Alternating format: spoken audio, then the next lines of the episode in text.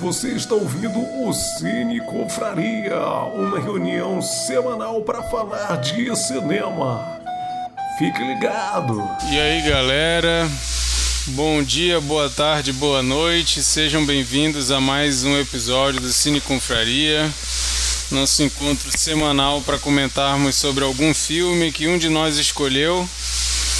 É, somos um grupo de amigos que toda semana um de nós escolhe um filme que todo mundo tem que ver para comentar na semana seguinte. Se você quiser saber mais informações, acha a gente no Instagram, Cineconfraria. Lá você fica por dentro de qual é o filme da rodada que a gente vai comentar na terça.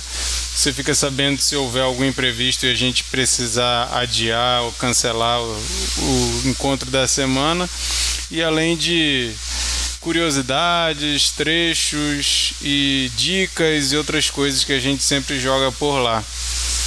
É, eu sempre falo né, que nós não somos críticos de cinema profissionais, valorizamos o trabalho dos críticos profissionais, então damos moral aí para a galera que se dedica como uma profissão para isso. Nós somos simplesmente entusiastas do cinema que gosta de conversar sobre. E é isso que a gente faz aqui. E a gente sempre convida você também para estar tá conversando com a gente.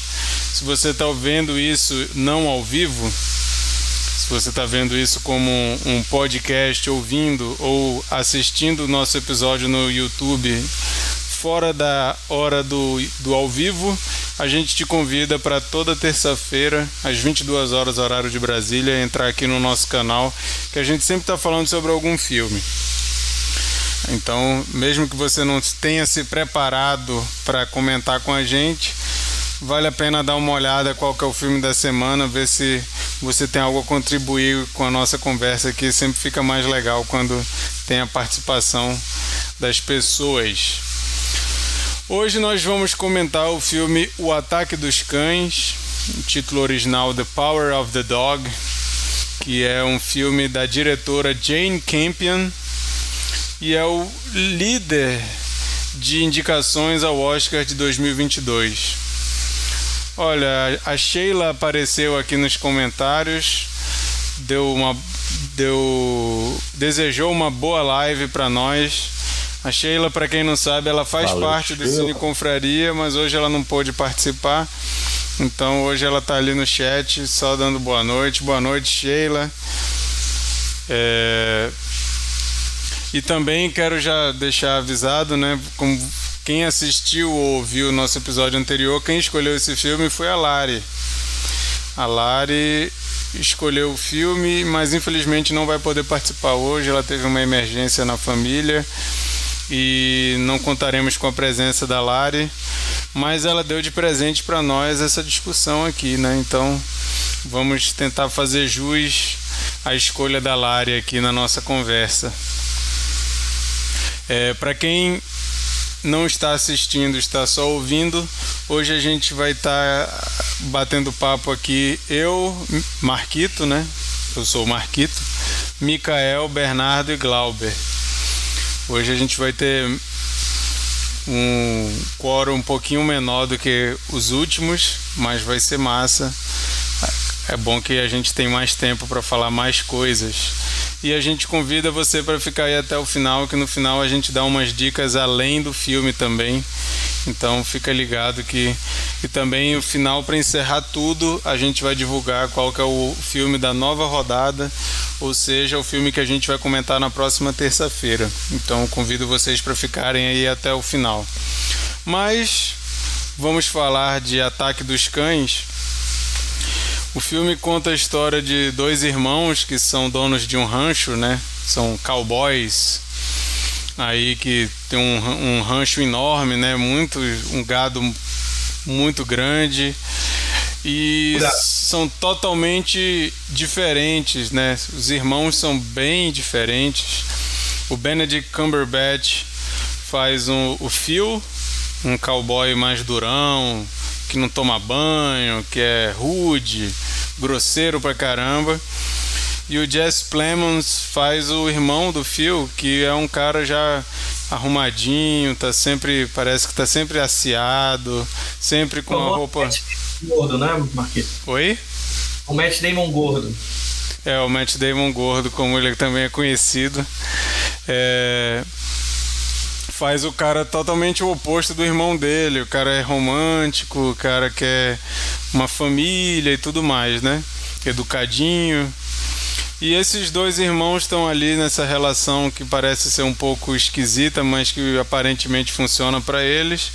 E o irmão mais comportado resolve se casar com uma viúva que tem um filho e a gente começa a acompanhar os conflitos dos irmãos desde que essa mulher faz parte da vida deles.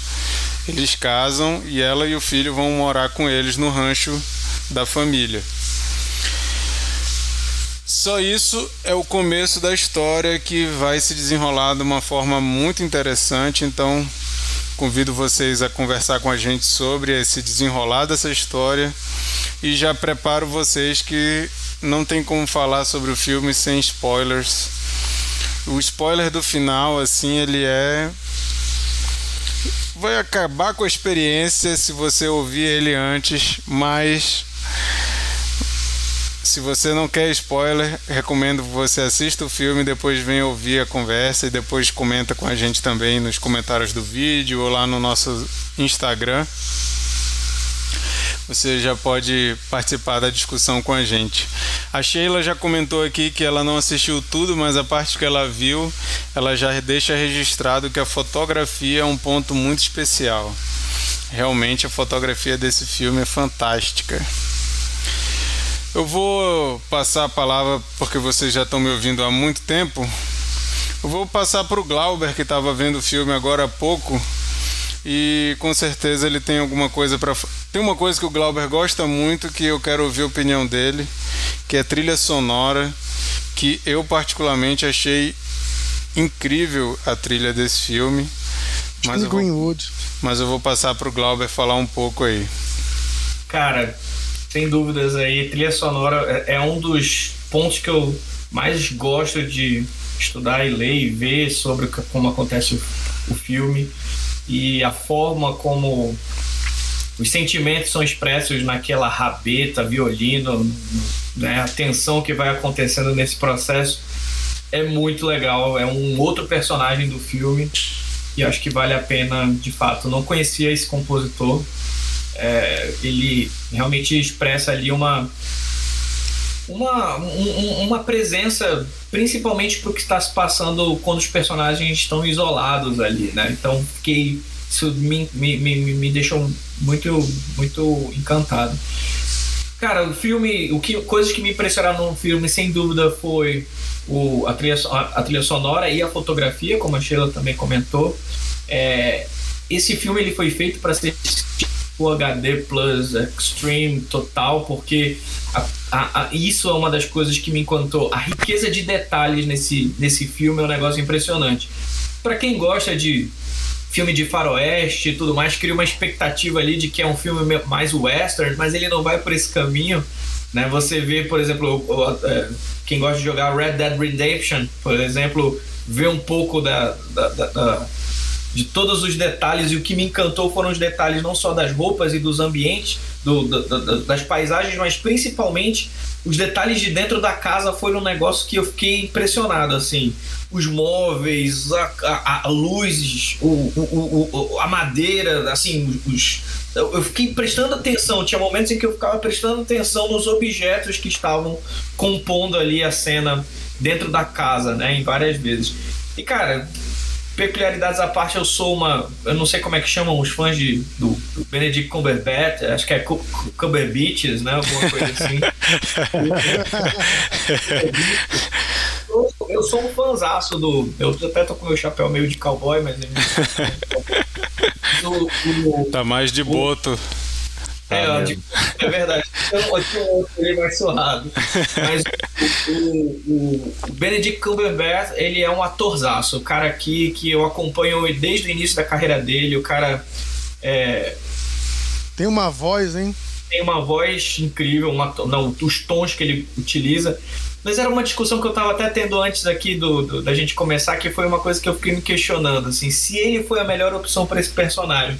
Eu digo isso porque me pareceu super diferente de tudo aquilo que ele já fez antes, né? Ele sempre faz personagens muito polidos, muito inteligentes, geralmente ingleses, né? Não é diferente, mas sempre com, a, com, com, com um, um, são personagens mais sofisticados, né? E quando eu falo sofisticado é de presença, de e, e, eu vi esse contraste nesse personagem dele como algo que sim, eu, eu, eu, eu, esperava talvez um ator muito mais surrado ali, muito mais western, muito mais, digamos assim, enrugado, ou até mais sofrido, ou até mais machão, né?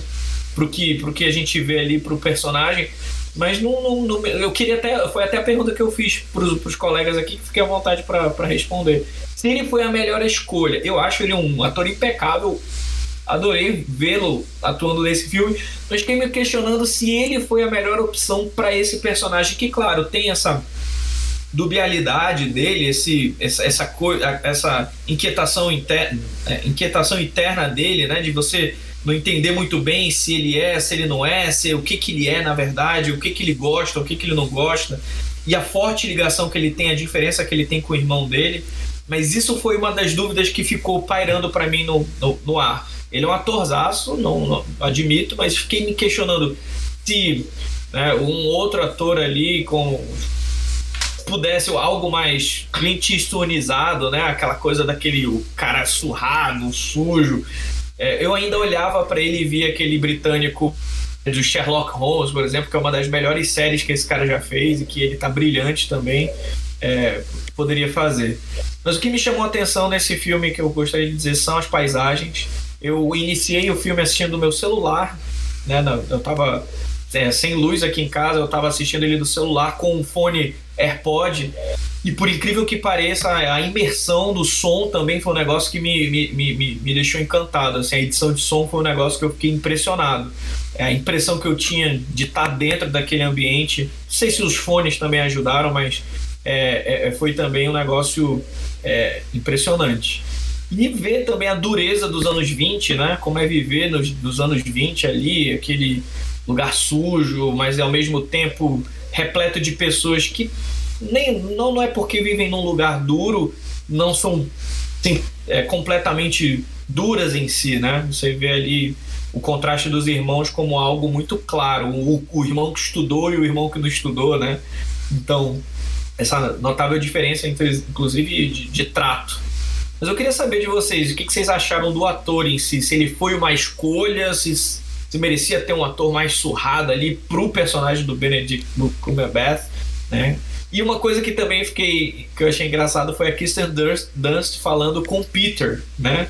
O Peter que me lembra do Peter Parker lá na hora, né? Também sempre tendo esse nome estando presente ali na carreira dela, que foi um, um, um dos personagens que mais marcou também a carreira dela.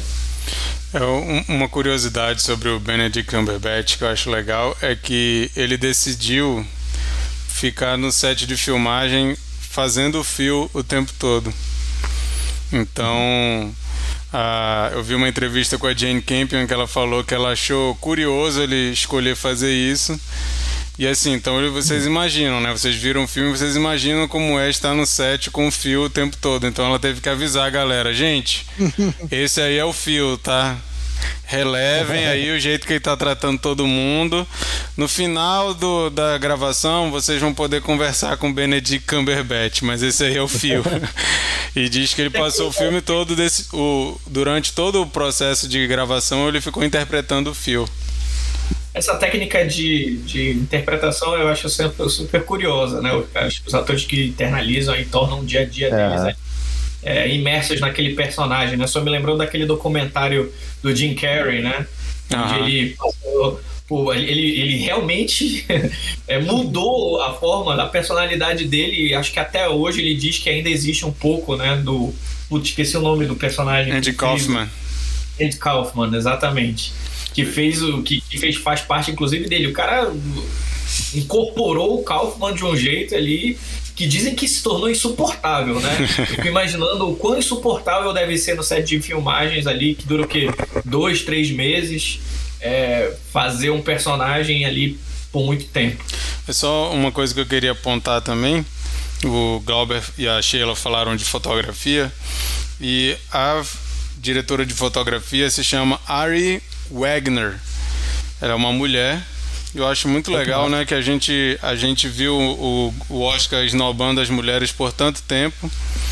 E Sim. esse ano a gente tem esse filme ganhando a maior quantidade de indicações, esquecemos de falar isso, né? Foram 12 ou 13 indicações? 12, né? 12, 12. 12 indicações no Oscar. E uma diretora mulher e uma diretora de fotografia mulheres que para mim fizeram um dos melhores filmes do ano passado, né? Então, e o mais curioso é que essa mulher, Ari Wagner, ela, o filme anterior dela é um filme chamado The Fabric, que é um filme de terror meio filme de arte, meio filme de terror, que é muito esquisito, mas a fotografia é fantástica, mas assim, é outra pegada. A gente vê esse filme, são tomadas externas, paisagem. The Fabric é um lance assim mais claustrofóbico, que é sobre um vestido assassino. Parece filme trash, mas se você for ver, é um filme de arte lindíssimo, esquisitíssimo, muito bizarro, assim, causa um certo incômodo. Eu acho que inclusive esse filme tá na Amazon Prime aí, caso alguém queira ver o. Ah, eu, eu assisti na Amazon Prime. Não assisti ainda. É, Mas é, tu, tu assistiu, Mikael? Assisti. Né, a coisa... fotografia é totalmente diferente, né? E é dela. eu não sabia que era, que era dela. Os ambientes ali, eles eram eram 3D ou eles eram reais? Porque tem umas reais, Pô. Ele é, é, Nova Zelândia, se não me engano, não é isso? Nova Zelândia. Nova Zelândia.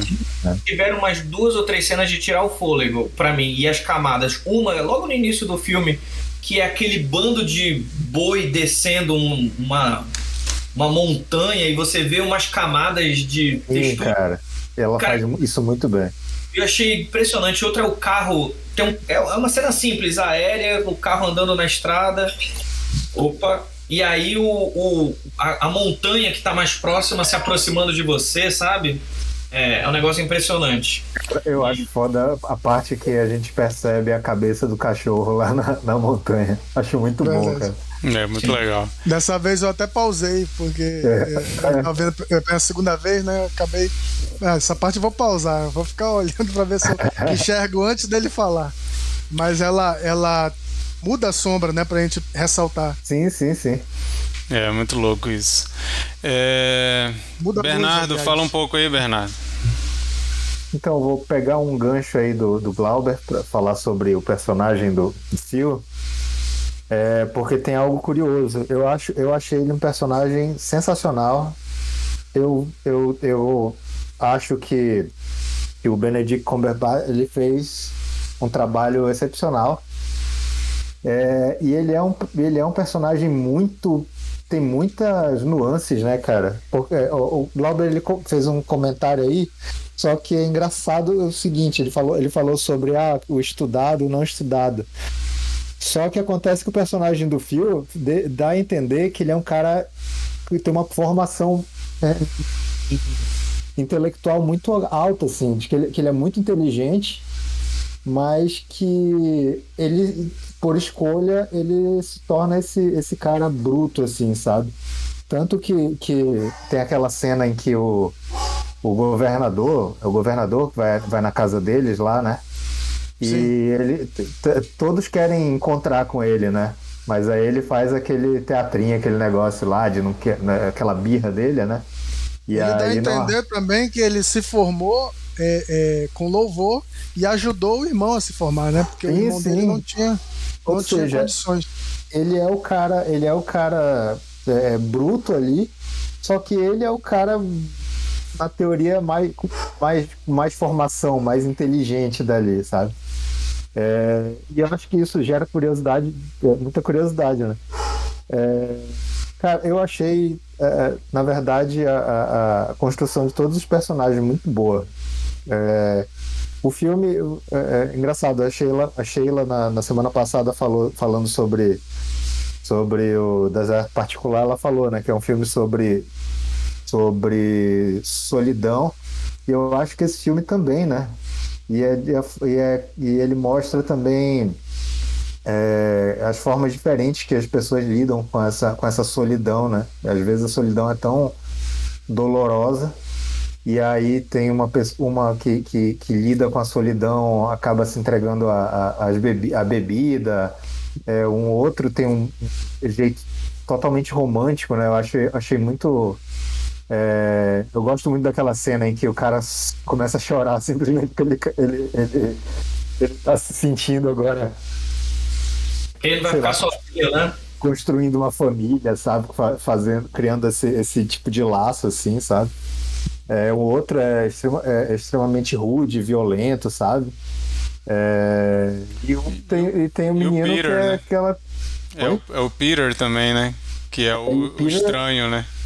Exatamente, eu ia falar exatamente isso. Ele é aquele esquisitão isolado mesmo. É, e, um e, magro assim, que parece que vai quebrar, né? é. E, mas para mim a estrela de fato é o Phil, né? Eu, eu, acho que o filme é, é muito sobre ele, apesar de, de daquele final. o, o filme é muito sobre ele, assim. Eu acho que, que em muitos momentos, na verdade, é, é, é, o filme tem uma parte. A partir de um momento, ele, ele, o Phil começa a se interessar muito pelo, pelo Peter, né? Que no começo ele só tira aquela aquela aquelas graças e, e, e, e quer humilhar o garoto. Mas eu acho que tem um momento chave ali, aquele momento que o garoto aparece naquele acampamento e aí é, é, ele, ele, ele, ele talvez se, se enxergue naquele garoto, né? Porque o garoto, ele, ele apesar de, de, de parecer tão frágil, é, de demonstrar, sabe, é aquele visual dele, aquela, aquele, aquela, ele é uma vareta, assim, ele, ele tem é, um jeitão meio, meio infantil, ele é, é, enfim, é, é, frágil, só que ele não liga, sabe? Enquanto um monte de gente tá, tá, tá hostilizando ele, chamando de bicha, disso, daquilo, ele passa ali, vai e volta e tal. Eu acho que nesse momento o, que, que o Phil chama ele, né? E começa a se interessar mais pelo, pelo, pelo garoto. É... E eu vou falar só uma um negocinho que vai ser um spoiler pro final. Mas tem uma, tem uma, uma questão que eu achei muito curiosa de, de simbolismo. É porque assim, o pai, o pai do, do, do, Peter ele se, ele se matou, né? É, enforcado. E, o, e o, o que acaba matando o fio também é uma corda, né? só que de uma é. forma totalmente diferente. Eu hum. achei essa rima muito, muito doida, assim, muito legal. Mas eu vou abrir ali para pro, pro Mikael, pro Marquito falarem também, que aí a gente vai conversando. Só para efeito de registro, eu vou, vou falar aqui todas as indicações que o filme levou, para a gente ficar com isso na mente. O filme foi indicado para o Oscar é, trilha sonora, edição, fotografia, som Espera aí que eu apertei aqui sem querer. Um segundo. Som. É... Design de produção, né, que o Glauber estava falando lá da, da cinematografia, da, das coisas, né, do interior da casa, que é impressionante. Então, design de produção, atriz no papel coadjuvante para Kristen Dunst, ator principal com Benedict Cumberbatch, Ator coadjuvante para Jesse Plemons. É, filme, né? Melhor filme, melhor direção, melhor roteiro adaptado e outra para outro para o outro ator coadjuvante, né? Que é o Cody Smith McPhee que faz o Peter. Então é impressionante, né? Tantas indicações para atuação, a gente percebe como esse elenco foi fenomenal, né? Kristen Dunst, Benedict Cumberbatch, Jesse Plemons e o Peter, o garoto que faz o Peter, todo mundo indicado, que é o núcleo principal do filme, né? É, uma coisa que eu não sei se, se o Mikael vai falar, eu vou passar para o Mikael, mas eu queria apontar isso que eu acho que é uma coisa interessante. Esse filme ele subverte o arquétipo do cowboy de uma forma que eu acho sensacional. Porque... Eu ia falar isso. Tu ia falar isso? Então eu vou só começar e jogo para tu concluir aí o assunto. Mas a gente brasileiro, a gente não sabe o, o papel do cowboy na cultura americana, né? Uma coisa muito característica e há pouco tempo eu li um livro eu não sabia disso até com questões políticas John Wayne que é o cara do western né o, o cowboy original, digamos assim, a figura memorável dos western que faz aquele papel do machão, do macho alfa, né, e tal. Nossa, como é que é? Ele é o cowboy original, ele foi o primeiro cowboy O primeiro, né? Mas o, John Wayne ele tem um papel até muito importante na, na construção desse imaginário da, da sociedade conservadora, toda essa coisa. Então o cowboy ele tem esse papel, né? Quando você pensa no, no cowboy, a criança, né, desde pequena quer ser um cowboy, aquela coisa, o mocinho, o vilão, né? Os índios são maus, os cowboys são bons e, e tem toda essa coisa. E esse filme ele é claro que não é o primeiro, né? A gente tem o Segredo de Brokeback Mountain que mexe com a uma afetividade entre cowboys, mas esse filme toca nisso de uma forma assim surpreendente. Sim. Assim, quando eu comecei o filme eu não sabia que ia para esse lado e começou aí eu fiquei caramba, que que coisa mais maluca, né? Não, não tinha lido o livro. É, que que é isso? Como assim? aquela cena dele tomando banho e pegando o lenço lá do, do Bronco, fiquei assim, Eita, não imaginava, né? É muito, muito doido, meio doente, sei lá. Uhum. Pensar, pensar que, é, que é, é, uma história homo afetiva, assim, só que tem um negócio de, de, de figura paterna no meio, assim, é, é muito bizarro. E aquela cena que ele tá trançando corda e, o, e, o, e ele tá falando sobre o Bronco uhum. e, o, e, o, e o Peter começa a, uhum. a pegar o, o, o, papelote lá do, Fazer o cigarro. do fumo. Aquilo parece que assim, fica uma coisa sexual no ar Total. que eles não estão fazendo não. sexo nenhum. É uma tensão mas, sexual fodida. Assim. Mas rapaz, tu fica. Não, é, é, é, tu sabe muito bem o que, que a, a, diretora tá sugerindo aí. Sim. Não, mas, mas um detalhe interessante que, eu, que só, só para comentar também, eles estão num mundo meio assim isolado, não tem muita coisa para fazer, estão ali, eles só trabalham, convivem uns com os outros o tempo todo. Né? Tanto é que uma das coisas que o moleque faz, o que é o estranho, né? Quando ele fica chateado, ele vai para lá para fora brincar de bambolê. Então imagina assim, tipo, o cara, sabe, é, é é o tipo da coisa, se você tá num lugar isolado, com um monte, num ambiente super machista e todo mundo durão, fazendo uns trabalhos super pesados, e aí você não tem muita coisa para fazer. Acho que quando você não tem muita coisa para fazer, você acaba se permitindo fazer várias coisas que, né, não estão naquele contexto, assim. Eu achei isso interessante também. Isso, isso foi uma confissão, Glauber? Não sei se existe muita coisa pra fazer. O rei do bambolê. Mas o. Mas o, o... o rei do bambolê, não sei se você sabe. O lance da, da, da forma que ele retrata a masculinidade e a gente trazendo isso para esse falso conservadorismo que a gente vê na sociedade, né, do, do machão que muitas vezes está querendo é, se autoafirmar porque tem coisas que ele não quer lidar, né, da sua própria personalidade. Eu achei assim impressionante. E mais uma vez, Benedict Cumberbatch arrebentou fazendo isso, porque a gente vê esse, essa aflição né, dele de precisar ter essa casca, mas ao mesmo tempo a gente vê tem alguma coisa debaixo dessa casca que esse cara precisa elaborar aí, precisa tratar e, e isso está fazendo mal para ele, né? Então ele vive como um animal, assim, né? Ele se sente bem no meio do, do mato, sujo. E isso é. tudo tem muitas implicações simbólicas ali para a criação desse personagem extremamente complexo, né? Mikael, pode falar aí um pouco sobre isso, já que tu ia falar também. Antes de, de pegar essa, essa bola levantada pelo Marquito, eu queria fazer um, um parêntese dois parênteses, um dentro do outro, ou seja, uma, uma colchete, né?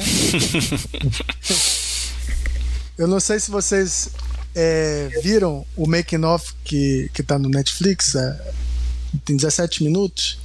Não. Interessante a gente, é, a, Jane Campion, que é diretora e roteirista do filme, falando sobre o livro, que eu acho que ninguém de nós leu o livro. É um livro é, escrito por Thomas Savage, é, nos anos 60, eu acho. É, 60.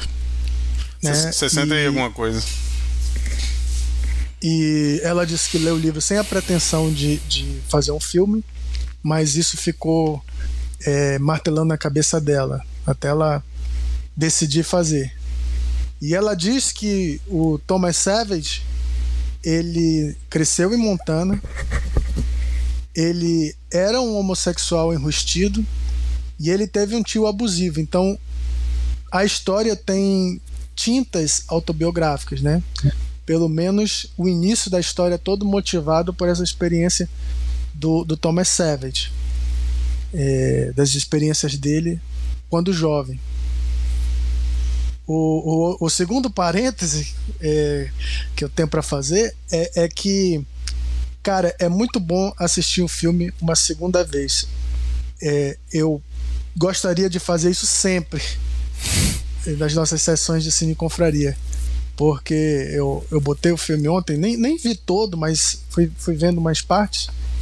É, e, e, olha como a, a, primeira frase do filme é dita pelo Peter. E olha a frase que ele diz, né? Eu vou ler aqui rapidinho para refrescar nossa memória. Quando meu pai faleceu, eu não queria nada mais do que a felicidade da minha mãe. Porque que tipo de homem eu seria se eu não ajudasse minha mãe? Se eu não a salvasse? Cara, ela, ele já falou sobre o que é o filme e a gente nem sabe, porque a gente não sabe nem quem tá falando nessa hora, entendeu? A gente não sabe quem é, o, quem é Pita e quem tá falando. Então, isso passa batidaço. Só, só quando tu vê a segunda vez, tu percebe, entendeu? É, que, o que que tá rolando aí nessas primeiras frases. Tá? E, e só, só, só, uma coisa, o, o Mikael, que você falou que eu acho que eu acho que é o grande, a coisa mais legal dessas plataformas de streaming hoje grande maioria das produções hoje, né, a gente achava que tinha perdido esses documentários, esses pequenos é, é, cinedocs que falam sobre a produção, etc, esses extras de DVD. Agora você encontra tudo isso nessas plataformas. A Netflix faz isso, a, a é. Apple TV faz isso muito bem. Ela cria uns seis ou sete vídeos falando da série, dos atores, da produção de arte, etc. Então, algo que a gente tinha perdido lá nos DVDs volta aqui nas plataformas de um, negócio, de um jeito muito bem pensado. Então, se você gosta muito daquele filme, você ainda tem a oportunidade de saber um pouquinho mais sendo falado e, e sendo apresentado pela própria, né, pela própria plataforma. Isso é uma coisa bem legal que você, você, você destacou uhum. e que eu tenho notado ah. em vários outros filmes e séries, né? Acho que séries ah. também tem um pouco disso. A gente consegue encontrar isso também, esses extras, como você falou. Verdade. Agora eu vou falar é, do western, né? É, e, do, e do herói de western sobre essa desconstrução da, que a Jane Campion faz é, do gênero western, né? Que, como o Marquito falou, ele traz é, a figura do, no imaginário americano de um herói é, com toda a sua é, seu código de conduta, né, é, a, a seu senso de justiça e um, um herói é, conservador, né, como o Marquito falou, um, um, um macho alfa. E a primeira coisa que, que eu queria trazer é, dessa desconstrução é o olhar feminino, né? E aí eu quero ressaltar que a Netflix lançou é, dois filmes western no mesmo ano que trazem o olhar diferente, né? Um a gente já comentou no ano passado, chama Vingança e Castigo, que traz a visão negra do western, né? E a segunda é, é esse filme Ataque dos Cães com o olhar feminino de uma história que foi escrita por um homem, mas um homem que já tinha um olhar diferente, né? E ela até se pergunta no, nesse do, mini documentário, ela pergunta se o que que o Thomas Savage iria pensar de saber que uma mulher estaria adaptando o filme, é, o livro em filme. E ela respondendo a pergunta, ela diz: Eu acho que, ela, que ele ia provar, afinal, ele era um homem feminino, né? E algumas coisas que ela traz para fazer essa desconstrução, eu anotei aqui. Primeiro, a violência é sempre sugerida, ela não traz a violência do western em nenhum momento, mas ela está impregnada assim no, no, que a gente vê. Segundo, é, ela não traz o tema do homem tentando domar a natureza. Ela traz o homem tentando domar a sua natureza interior. E em terceiro é o uso de planos detalhes, porque o western ele não usa plano detalhe, né? É um gênero que é plano geral, plano geral e plano americano, né? Que é na hora do duelo. E, e ela aqui ela ela constrói muito a narrativa dela através de planos detalhes. É, a, e em relação ao olhar feminino, também não, não, não, não devo dizer que ela, que ela não é a primeira, né? Marquito já lembrou é, do, do Brokeback Mountain, que traz essa questão de desconstruir o herói é, de western, né? De forma semelhante.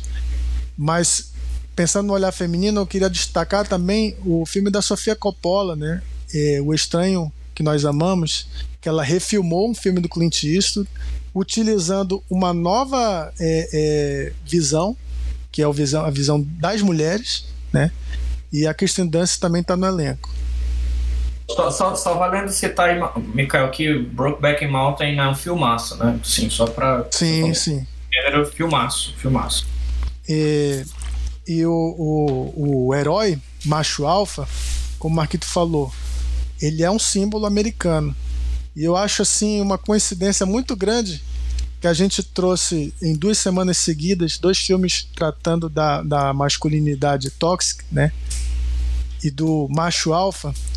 É, o deserto particular, digamos, numa imagem de um macho alfa brasileiro, e depois a gente é, emendou com esse filme que ele faz o mesmo para o macho alfa americano. E respondendo ao, ao ao Glauber, eu acho que sim, que o Benedict Cumberbatch ele é a escolha certa. É, primeiro porque é, ele ele precisa de um ator que, que consiga lidar com essa complexidade psicológica, né? Desse personagem. E segundo, porque esse filme não é o, o macho alfa é, por si só. Ele é um, um personagem que está tentando emular uma imagem de, de macho, né? Que a gente vai pegar as camadas disso de, é, conforme a gente vai vendo. Ele não é simplesmente um Clint Eastwood. Ele é, digamos, um, um, um o John Wayne. Ele, ele é um, um, um, cara que ele, ele tem um, uma. Ele está reprimindo uma coisa e ele está tentando é, é, fazer. É, é demonstrar o que ele entende por homem, né? Tem um processo de autoafirmação ele... na frente de dos, auto... dos outros homens que estão ali trabalhando com ele o tempo todo, né? Exatamente. E, e daí, né, é, é, eu entendo que, que seja é uma escolha acertada, sim, o, o Benedict Cumberbatch, né? E não só em, em, relação a isso, é um personagem muito complexo. A, a, relação com o irmão é uma coisa também muito complexa. É, é, como eles é, moram naquele casarão e dormem na mesma cama, é como meio infantil, sabe? Uhum. E, e, e, toda, toda a, a, ressentimento que ele ele guarda só porque o irmão casou e abandonou o estilo de vida que ele acha que é o correto, entendeu? Tem toda, toda essa é, essa gama de, de coisas que, que é difícil da gente entender. Realmente é, é, é um personagem que, que te desperta muitas coisas. É, é, é, é muito enigmático e, e, e necessita de, de, de você estar tá tendo atenção para ver o, o, o, não dito também, né? Não só o, que ele fala, porque ele fala muito assim, duro, muito muito ríspido, é misógino, é, é homofóbico, mas tem o não dito que você precisa captar uhum. né? nas, nas, pequenas coisas, como a gente já falou. E é... para terminar, é uma coisa que a Jane Campion trabalha com a câmera, que ela utiliza as cenas com o Peter, que ela sempre filma o fio de baixo para cima e o, o fio numa posição é, abaixo. Quando tem aquela cena em que ele pergunta o que que ele, ela, ele vê na naquela cordilheira e ele fala: Eu vejo um cão latindo, né? Aí naquela cena nivela a câmera entre os dois, porque ele tá entendendo que ele tem a mesma a, a mesma mentalidade assim, né? Ele Muito tem, legal isso. Ele fica, ele fica surpreso, uma coisa que só o, o Bronco Henry percebeu, ele, ele tinha aquilo, né? Só eu e o Bronco Henry tem essa visão e ele percebe não aquele é, é esse rapaz também partilha é, dessa uma visão parecida. É. E aí depois quem fica acima é o, é, é o Peter, né? Então ela utiliza essa, essa, essa linguagem com a câmera para contar a história também. De uma posição de superior, ele vai a, a, a, uma posição inferior em relação ao Peter, que é outro personagem também é, muito hum. interessante, né? É, como a gente vê o alter ego do, do autor, né? E assim, o elenco todo impressionante. Eu, eu, se fosse da academia, eu premiaria o Benedict Cumberbatch, o Cody Smith McPhee e a Kristen Dunst. Não sei vocês, mas eu, eu daria para os três o prêmio. O que, que tu ia falar, Bernardo? Ah, era sobre, sobre essa questão da, de autoafirmação e tal. É, eu acho que isso que, que que faz com que a, ele, ele se sinta tão interessado pelo, pelo Peter, né?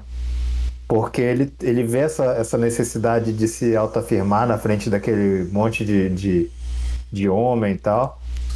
E ele acha é, curioso que o menino ele tá ali naquele meio, ele anda por ali e não liga simplesmente para ele, ele simplesmente não liga para isso, sabe? E aí eu acho que tem um, um lance de, de ele existe toda essa tensão sexual. Isso que, isso que, é, que eu acho que é que eu acho bizarro na história. Existe toda essa tensão sexual, mas eu acho que existe um, uma, uma, um lance de, de, de, tutor dele, sabe? De querer pegar o menino e, e transformar. Ele começa a. Que foi, a, que foi o que aconteceu com ele com o Bronco, né?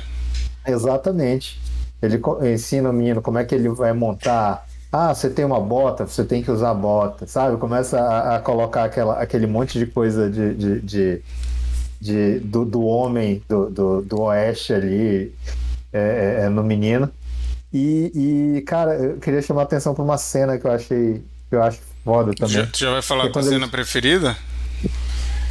Não sei se é minha preferida, eu ainda, vou, vou, ainda tô pensando sobre ela.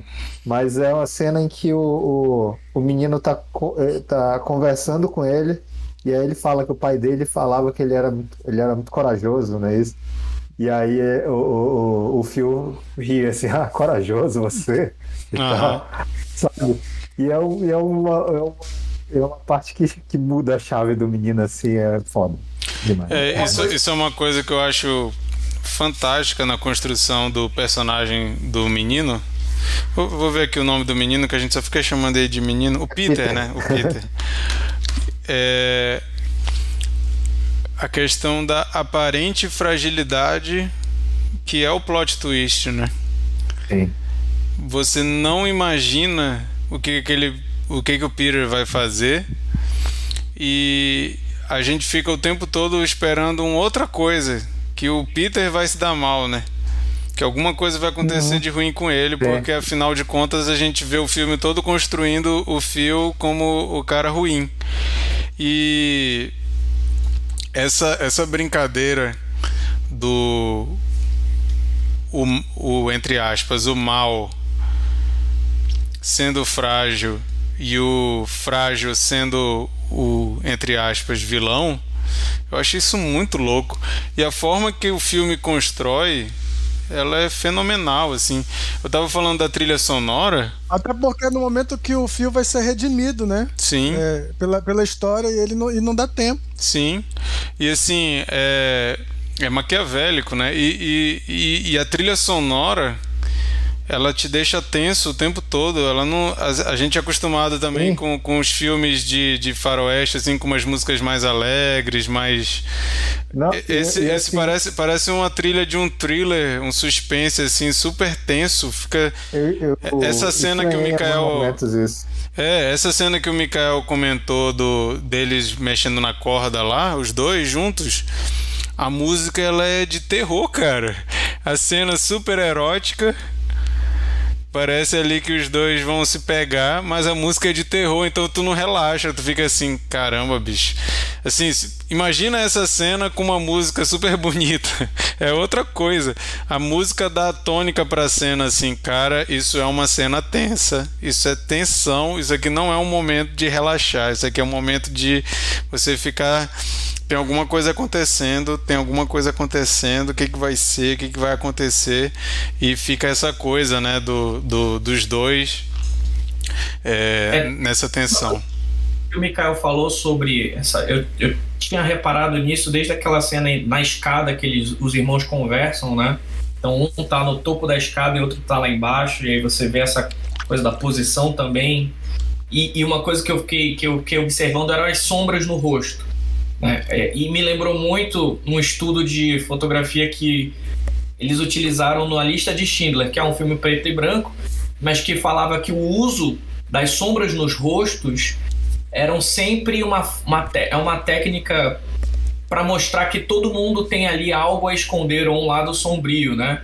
Então, por exemplo, o Schindler, quando sempre que aparecia, sempre ele tinha uma parte do rosto dele é, é, envolto em sombras, porque ele era um homem que tinha é, assuntos sombrios, ou, ou, digamos, escondidos, né? No caso do Schindler não era sombrio, era escondidos. Mas ne, e aí eu, eu, consegui identificar essa mesma te, essa mesma abordagem nesses, claro, a gente está falando de western, então de um lugar que sempre é muito escuro, mas sempre com esse com essas sombras nos rostos, onde todos os personagens têm esse lado, algum lado, né, que é sombrio, algo de como o próprio Michael falou, essa coisa de lidar com a solidão. E, mas que tem também implícito, expresso, impresso no rosto deles ali essa, essa, essa angústia, tá na, tá na cara ali, mas é, é um detalhe interessante. Eu também tinha reparado essa coisa do, dos diferentes níveis né, entre os personagens em algumas, em algumas cenas. Legal. Gente, eu pensei que a gente ia falar rapidinho sobre esse filme, porque somos só quatro hoje, mas o papo rendeu, foi bom pra caramba, mas vamos fazer logo uma rodada então de cena preferida do filme e que nota vão dar pro filme. Eu vou dizer logo a minha nota eu falei ano passado, inclusive no nosso último episódio de 2021, que foi de retrospectiva, eu falei que esse filme era um dos meus preferidos, se não o melhor filme do ano para mim. E então minha nota é 9. Eu acho um filmaço, eu acho um filme que surpreende muito. Ele é eu acho assim, tecnicamente ele é impecável como a gente já falou, fotografia, música, direção, roteiro, atuações, eu acho ele impressionante. Fiquei realmente muito impressionado. Ah, inclusive, antes de, de concluir, só uma coisa que eu acho que é interessante falar. A gente sempre malha muito a Netflix aqui. Eu achei legal que o Glauber falou da, desse lance do de trazer os making offs para dentro das plataformas. E eu sou um dos que sempre malho a Netflix, né, aqui, então preciso fazer aqui a minha culpa. A Jane Campion falou que ninguém estava querendo financiar esse filme. Eles foram para vários estúdios e ninguém queria bancar o filme porque um filme é um filme caro, né? Vocês, quando a gente vê o filme a gente imagina, esse filme não é um filme barato. E só quem quis bancar foi a Netflix. E ela falou assim, achei interessante ela falar isso, que ela disse que houve um tempo em que a televisão era o lugar da criatividade, de fazer coisas diferentes, de você ter coisas mais sem amarras, e o cinema era mais conservador. Você tinha uma série de coisas que você precisava preencher para conseguir botar um filme no cinema. Aí ela estava falando que hoje isso meio que está se repetindo, porque a gente vê esses canais de streaming conseguindo fazer coisas diferentes e o cinema hoje, ela coloca os filmes da Marvel como conservadores, que são filmes que você tem certeza que vai te dar o retorno, né? Você tem a fórmula, você faz a fórmula, você até o cara brinca assim: "Ah, então você nunca vai dirigir um filme da Marvel". Ela disse: "Eu não". Ela falou assim: "Quem, quem topa é claro que vamos aqui colocar aqui as aspas dela, tá? Não estou dizendo que é isso. A gente tem as discussões, né? O Martin Scorsese já falou muita coisa sobre isso, mas ela falou assim: eu não preciso desse dinheiro. Ela falou assim: tem muita gente que topa porque é muita grana, mas essa grana não me, não me, não me, não faz eu querer ir atrás, né? Ela diz. E é engraçado que ano passado, né, a gente falou muito da Chloe Zhao fazendo Nomadland, que é um Sim. filme, e ela foi e fez os Eternos, né? Mas segundo a Jamie Campion, ela não vai fazer Marvel. Mas achei interessante isso porque foi quem bancou e ela disse inclusive que quando eles estavam filmando faltavam três semanas para terminar a gravação e chegou a Covid. Ela pensou assim: bom, não sei nem se a gente vai conseguir voltar a filmar. E aí ela disse que a Netflix foi importantíssimo porque eles têm muita gente com cacife e conseguiram fazer o negócio andar. E ela ainda fez uma ressalva. A gente tem preconceito com Netflix, mas a galera que está lá no topo da Netflix gosta de cinema e cinema de qualidade. Ela fala, então assim, é claro que a gente tem coisa descartável pra caramba, a gente sempre tem o termo, né, filme feito com algoritmo, querendo já pois saber. É, exatamente isso, Marquito. Assim, eu, eu, eu, tenho certeza que os caras têm cacete para fazer filmaços, mas tem ali uma. Deve, tem ali um tempero de algoritmo no meio, né? Assim, vamos ver aqui a combinação desses atores com esse tema, falando desse tema. Vamos lá, eu não sou. Eu, eu não penso como algoritmo, mas o western, com tema homossexual, com ator. Não, mas, mas esse assim, filme eu acho que ele é.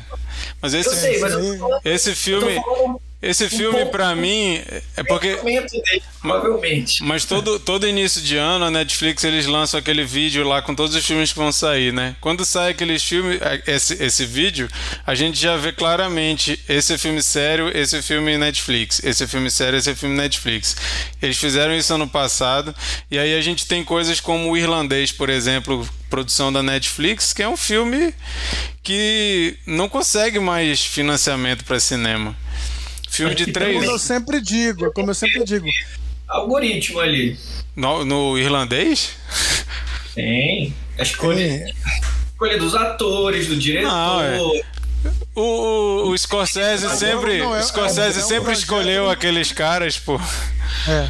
Não, o Glauber tá exagerando. É, o, o, o irlandês é um, é um, o irlandês e esse de, de hoje são filmes que de paixão do, do, de um diretor que, que procura a Netflix por financiamento. É diferente da Netflix é, é fazer um filme com um, a Gal Gadot, o, o The Rock é, e, aquele depois, outro cara lá. Né? escolhe um diretor e diz: Ó, a gente quer isso, faz aí do, do nosso jeito. É, a pessoa chega com o roteiro, com a ideia, com tudo pronto. Ele, beleza, me dá aqui, nossa, filmaço, passa aqui na máquina de algoritmo. Nota 9. Olha, ah, é tá final, é muito bom. Nosso algoritmo aceitou, o algoritmo deve ser o, não, não, mas o que eu sempre digo aqui, não, não vai ser, não vai ser a primeira vez, é que a Netflix é, ela quer é, é, substituir o cinema, substituir é, é, a locadora, como já substituiu, mas ela quer prestígio, então ela tem sempre filmes que ela, ela faz sabendo que não vai ter público, mas ela quer um Oscar. Ela, ela já ganhou um estou pensando, ganhou um... Estou pensando em acabar com tudo, que a gente até já comentou no Cine Confraria. Roma. Né? Roma. O Irlandês. E agora esse, né? Aliás, tem vários esse ano, né? Uhum. Eles tentaram, eles tentaram é, uma seleção assim pra, de, de vários tipos, né, para ver se empacava. Filha Perdida também, né? Filha Perdida. Filha Perdida. Nossa, é. é incrível esse filme. Sim. É, então, mas então voltando, eu tinha esquecido que eu ia falar desse porém do, da Netflix, mas voltando, minha nota é 9 pro filme. E a minha cena preferida é justamente essa cena dessa tensão, né? Que é quando a gente vê o Peter botando as asinhas de fora. E para você que gosta desse tipo de, de detalhamento, eu convido vocês a procurar aí na internet. Tem Jane Campion é, desconstruindo a cena. E essa cena, ela comenta ela todinha, é incrível ela falando sobre a cena. Ela fala, não, a é gente fenomenal. queria fazer uma cena extremamente sexual então você vê ali esse lance que o Mikael falou do cigarrinho, né?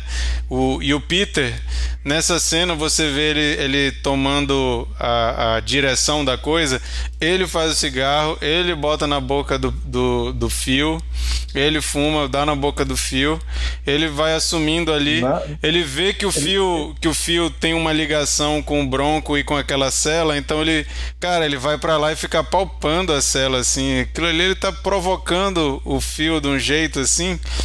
E aí ela falou assim, que eu achei muito interessante, que... Mas aí, desde a primeira vez que ele deu uma limpada na cela, né? Acho que deve ser uma expressão. Deu uma, ele já tinha, a primeira vez que ele deu uma limpada na cela também foi com essa conotação de que tá passando a mão num corpo ali. É, e, e assim, quando o fio tá trançando a corda, tá na altura da virilha dele, assim, né? Então a corda, a câmera vai andando assim, aí dá um close na virilha dele, ele trançando e o, e o, e o Peter tá de olho. Então você vê ali essa tensão sendo construída de forma incrível, muito bem feito. A trilha sonora nessa cena é, como eu já falei, é, é maravilhosa, é, é muito perfeita, adequada para a cena, para a intenção da cena. E aí eu achei interessante nesse, nesse, nesse comentário da Jane Campion sobre a cena é que originalmente não haveria diálogo ia ser assim, ela até elogia a fotografia que nessa hora é um show de closes. Você vê a mão, ela, ele enfiando a mão sangrando dentro da água assim, com os fios lá dentro, é muito bem feito aquilo. Aí você vê o sangue saindo na água, a água vai ficando rosa, né? Aí vai dando close na corda, dá close na mão, dá close nos rostos. E ela diz que inicialmente essa cena ia ser só a trilha e a fotografia ia ficar essa tensão ali sem nada sendo falado. E ela quis botar o diálogo, ela diz até que o, o Benedict não queria o diálogo, mas ela botou que aí fica mais explícito ainda, né? Eu acho que deu uma facilitada pra gente entender o que, que era a cena, né? Porque tem até ele contando que teve que dormir com o Bronco e o menino pergunta, né? Pelado? Aí você fica assim, escancarou né, a intenção da cena que já estava bem visual, né? Se precisava, se não precisava do diálogo, não sei, mas para mim não, não estraga o fato de ter o diálogo. Se não tivesse, talvez ia ficar mais artístico. Mas, assim, cena perfeita para mim e é a vingança do Peter. E gente, eu não tinha percebido, mas quando ele dá o cigarro na boca do, do Phil, e o Phil traga o cigarro, ele tira. Ela fala assim, aí o Peter percebe que ele agora ele tem o, pi, o fio e ele dá um risinho. Ele dá um sorrisinho assim. Aí fala assim: dominou, já era. E cara, Exatamente, é impressionante. É, é uma cena assim para ser estudada realmente. Eu acho assim, curso de cinema, pega essa cena e vamos debulhar ela que ela é impressionante. Eu não consigo escolher outra cena não ser essa mas minha nota é 9. Bernardo. Cara, é, provavelmente também essa cena vai ser escolhida outra vez. é, é, de, fato, essa, essa é, a, é a cena do filme. É, mas se vocês me permitirem, eu queria só falar sobre uma outra cena, vai ser rapidinho. Essa cena é bem preferida. Mas tem a cena do, do, do, piano que a menina tá ensaiando. Eu acho foda demais, sabe? Eu acho, sabe, o embate, sabe aqueles embates musicais, tipo jazz tal? É, é, é tipo aquilo, sabe? Eu, eu acho que, que aquela parte é sensacional. Ele atormentando ela ela tentando é, aprender lá a, a, a tocar. Na, aprender não, a, tentando ensaiar para tocar mais depois, né? E ele chega lá e começa a acompanhar com o banjo dele. É, é de uma infantilidade dele, assim. É muito foda aquela cena também. Mas minha cena preferida é a mesma do Marquito, não tem como dizer que, que não é essa. É, a, a, mas, e minha nota também é 9. Empatamos aí, Marquito. Beleza. Glauber. Eu não vou repetir a cena, mas vou dizer que o, as cenas que me encantaram foram todas as de plano, plano geral. A riqueza de detalhes foi o que eu fiquei.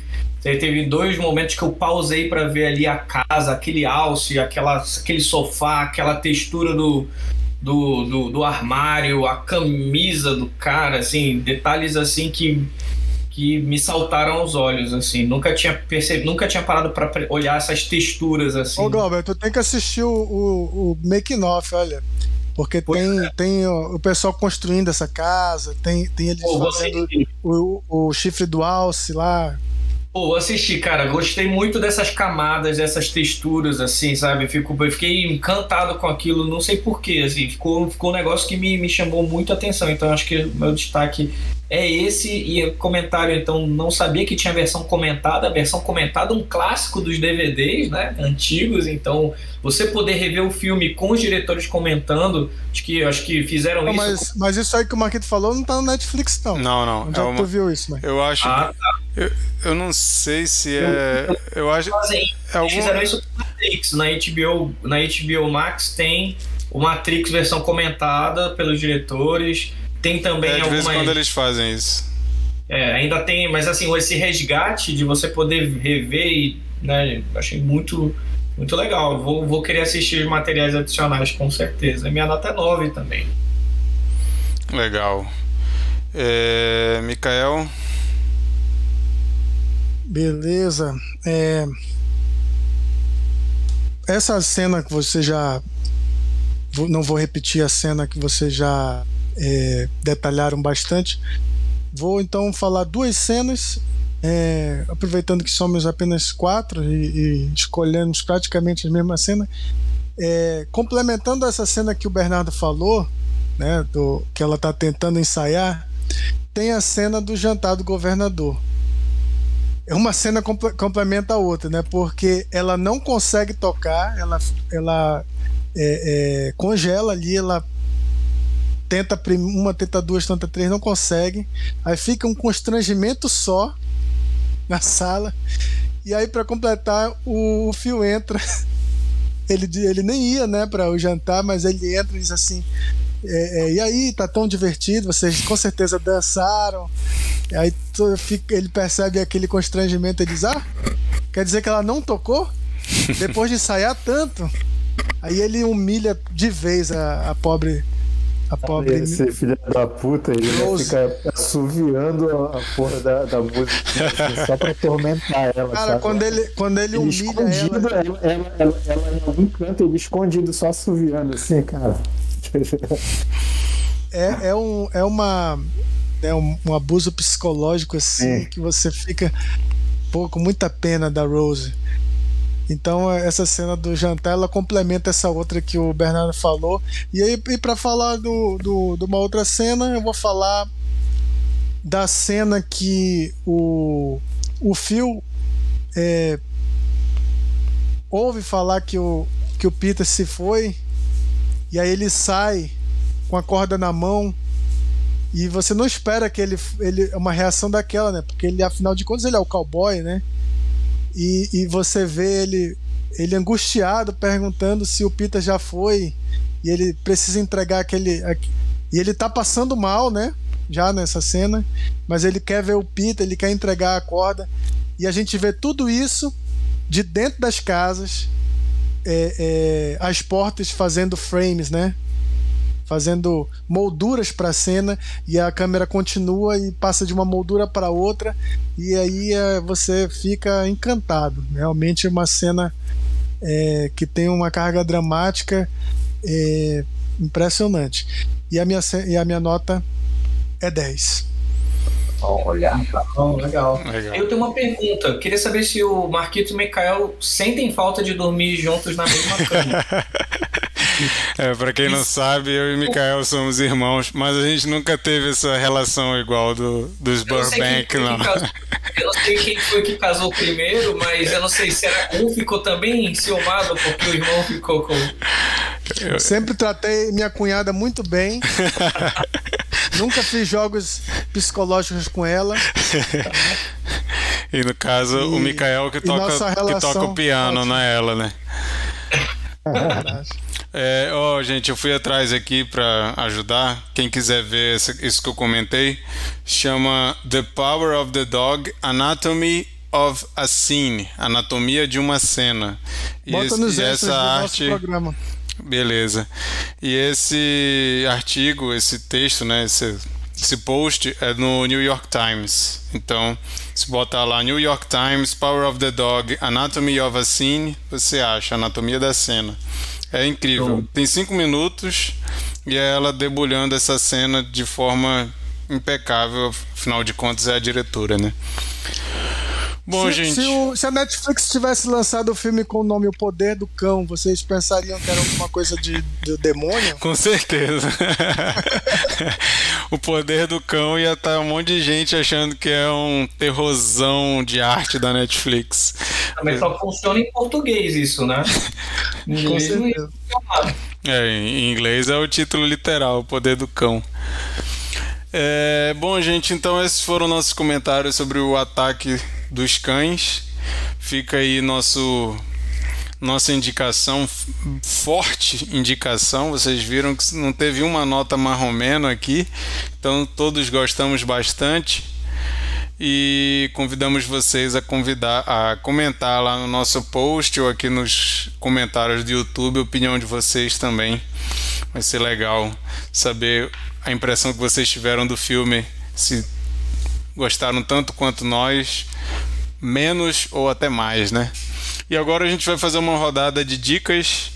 Toda semana a gente tenta trazer aí alguma coisa que a gente consumiu de entretenimento recentemente e que a gente gostaria que mais pessoas experimentassem. Então a gente traz aqui como uma sugestão.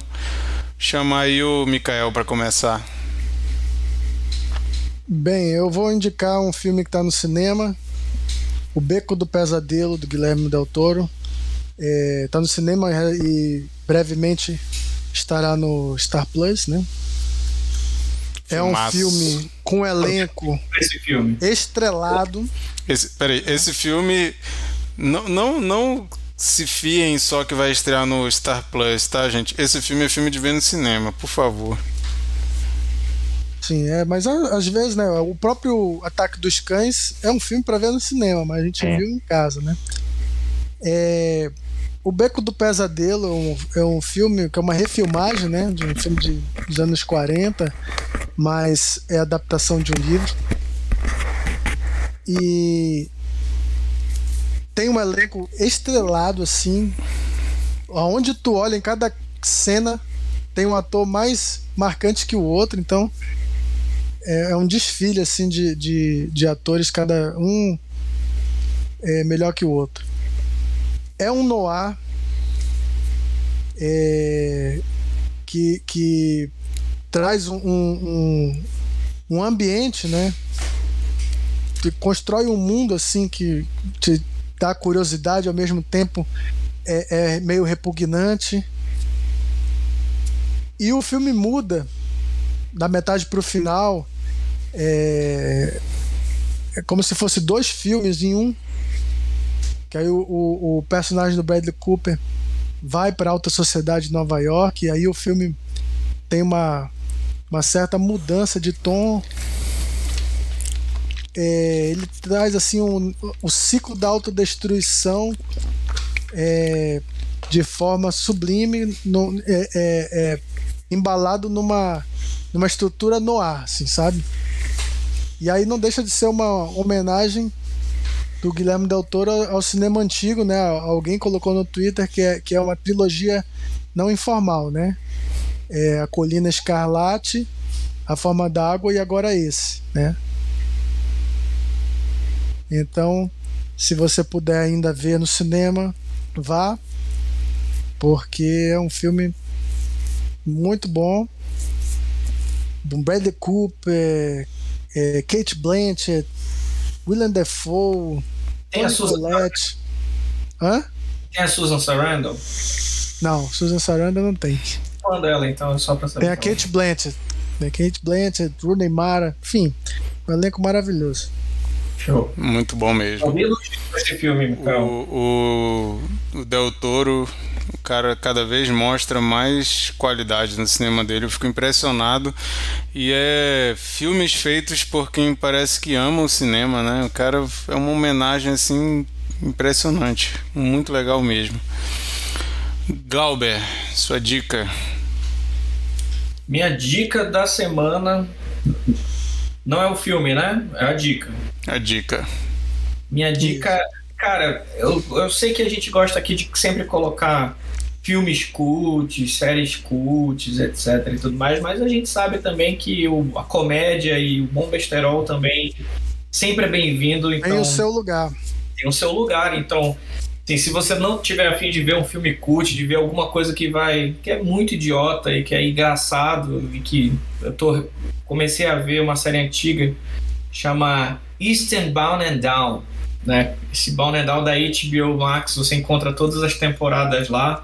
É um filme, é, é uma série, acho que é, é, os, os episódios são, são curtinhos e que, e que falam, que, que trazem o Danny McBride assim, brilhantemente com Kenny Powers, que é um jogador de, de, de, de beisebol, né, que acaba se encantando com a fama e perdendo tudo que ele tem, tendo que voltar pro, pro, para a cidade onde ele vive, né, mas com toda aquela arrogância de superstar, né, se achando o máximo só que assim, é, é, um, é um nível de bizarrice que o Danny McBride ele gosta de fazer os mesmos tipos de personagem, né? Os personagens arrogantes, engraçados e que gostam de causar assim atrocidades e a coisa vai tornando uma, vai tomando uma dimensão sempre trazendo aí é, estrelas da comédia como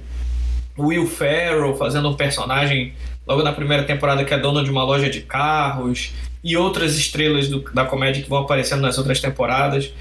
E, e, e, que faz um personagem e pega a mesma pega tem a mesma pegada de uma outra série mais atual que é The Righteous Jamestones que também é muito engraçada sim a Judy que faz a irmã do Danny McBride ela é no início eu não gostava daquela atriz mas eu fiquei encantado com a, a o quanto que ela respira comédia só de falar ela aparece na cena você já já acha ela engraçada então quer assistir uma série idiota, é, esse Bound and Down é uma boa pedida aí do, da HBO Max.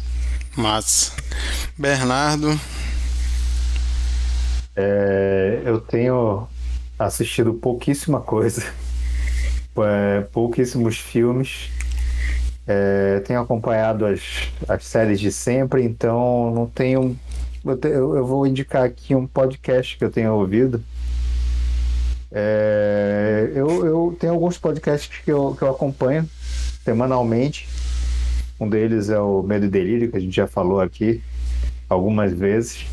É, mas é, eu vou falar de um outro que também é, é, notícias aqui dentro do Brasil, só que tem uma pegada menos escrachada, né? É, é, é, bem interessante. O Quem Lê Tanta Notícia, ele é um podcast semanal que ele pega notícias mais importantes assim da, das últimas semanas e aí elas, elas são comentadas por são três pessoas é, Tati Bernardi que ela é uma escritora roteirista é, é, Tiago Amparo que ele é que ele é, é advogado e Vera Iaconelli que é uma psicanalista então eles têm cada um da sua visão assim da, da, da das notícias e comentam é, tudo e é bem interessante. É, eles até fazem uma brincadeira. O nome, quem lê tanta notícia, é, é, é por conta de uma, de uma frase do, música do, do Caetano, né? Isso, alegria, do, alegria. Caetano, Caetano Veloso, que aí eles fazem essa, essa brincadeira aí com. com Foi tipo, o ah, que eu pensei na hora que tu falou, eu lembrei da música. acontece tanta coisa, mas, mas você não tem tempo de, de ler tudo que, que, que, que passa. E aí eles fazem essa curadoria aí de, de, de acontecimentos e, e, discutem. É, ele, ele é um podcast super rápido, assim, eu acho que é 30 e poucos minutos, 35 minutos por semana, dá para dá acompanhar. E para quem é mais. É, para quem não. Tipo, a, a minha esposa Jéssica, por exemplo, quando eu estou ouvindo o, o, o, o é, Medo Delírio, ela odeia aquele monte de, de sketch, aquele monte de coisa, sabe? Então, esse, esse aí, por exemplo, ela gosta, que é, é bem mais fácil de ser, ser consumido. Então fica, fica aí a dica. Legal. A minha dica vai ser uma série da Netflix chamada Arquivo 81. Ela é criada pelo, pela Rebecca Sonnenschein que produz e escreve alguns dos episódios da série The Boys da Amazon, aquela dos super-heróis, que eu acho muito legal. Mas essa ela é uma pegada totalmente diferente. Eu tinha me interessado pela, pelo teaser que eu tinha visto e eu vi muita gente comentando que era tinha ligações com horror cósmico. Eu gosto muito de horror cósmico, né? É, para quem gosta de Lovecraft e tal, essas coisas assim. E tem essa pegada. É uma série de desse ano, 2022. É, eu achei que ela ia ser uma minissérie, estava até empolgado porque eu achei que ia acabar ela ali mesmo, mas eu vi que ela foi renovada, então vamos ter aí outras temporadas. Mas achei bem interessante. Se você curte essa pegada de é, o oculto, essa coisa do horror cósmico e tudo mais. Recomendo. Me perguntaram se dá medo. Hoje me perguntaram, mas dá medo? Eu fiquei, olha, é muito difícil falar isso porque depende muito do seu grau de tolerância, né? Mas eu acho que para quem não vê terror, dá medo sim. Quem vê muito terror, talvez não. Mas conta a história de um, de um cara que é contratado para digitalizar umas fitas VHS que foram encontradas é, num prédio que pegou fogo e eles restauram esse monte de fitas que estão totalmente danificadas e contratam um cara, dão uma grana absurda para ele só para ele ficar restaurando e digitalizando todas essas fitas. Só que ele começa a ficar meio obcecado com o que está passando nas fitas. Tem toda uma ligação com um culto, né, uma seita que existia nesse prédio e esse cara também ele tem uma história meio obscura, ele não gosta de redes sociais, ele não gosta de se expor, ele tem um passado meio estranho e aí começa a gente a, a, a ver o que está acontecendo com ele. Ao meu ver, poderia ser um pouquinho menor a série, não precisava ser de uma hora e ter tantos episódios, acho que se enxugasse um pouco ia ser melhor, mas nada que comprometa aí. Achei um, um achado bem legal dentro da, da Netflix para quem gosta dessa temática. Essas foram as nossas dicas. Agora a gente vai saber qual é o filme da rodada.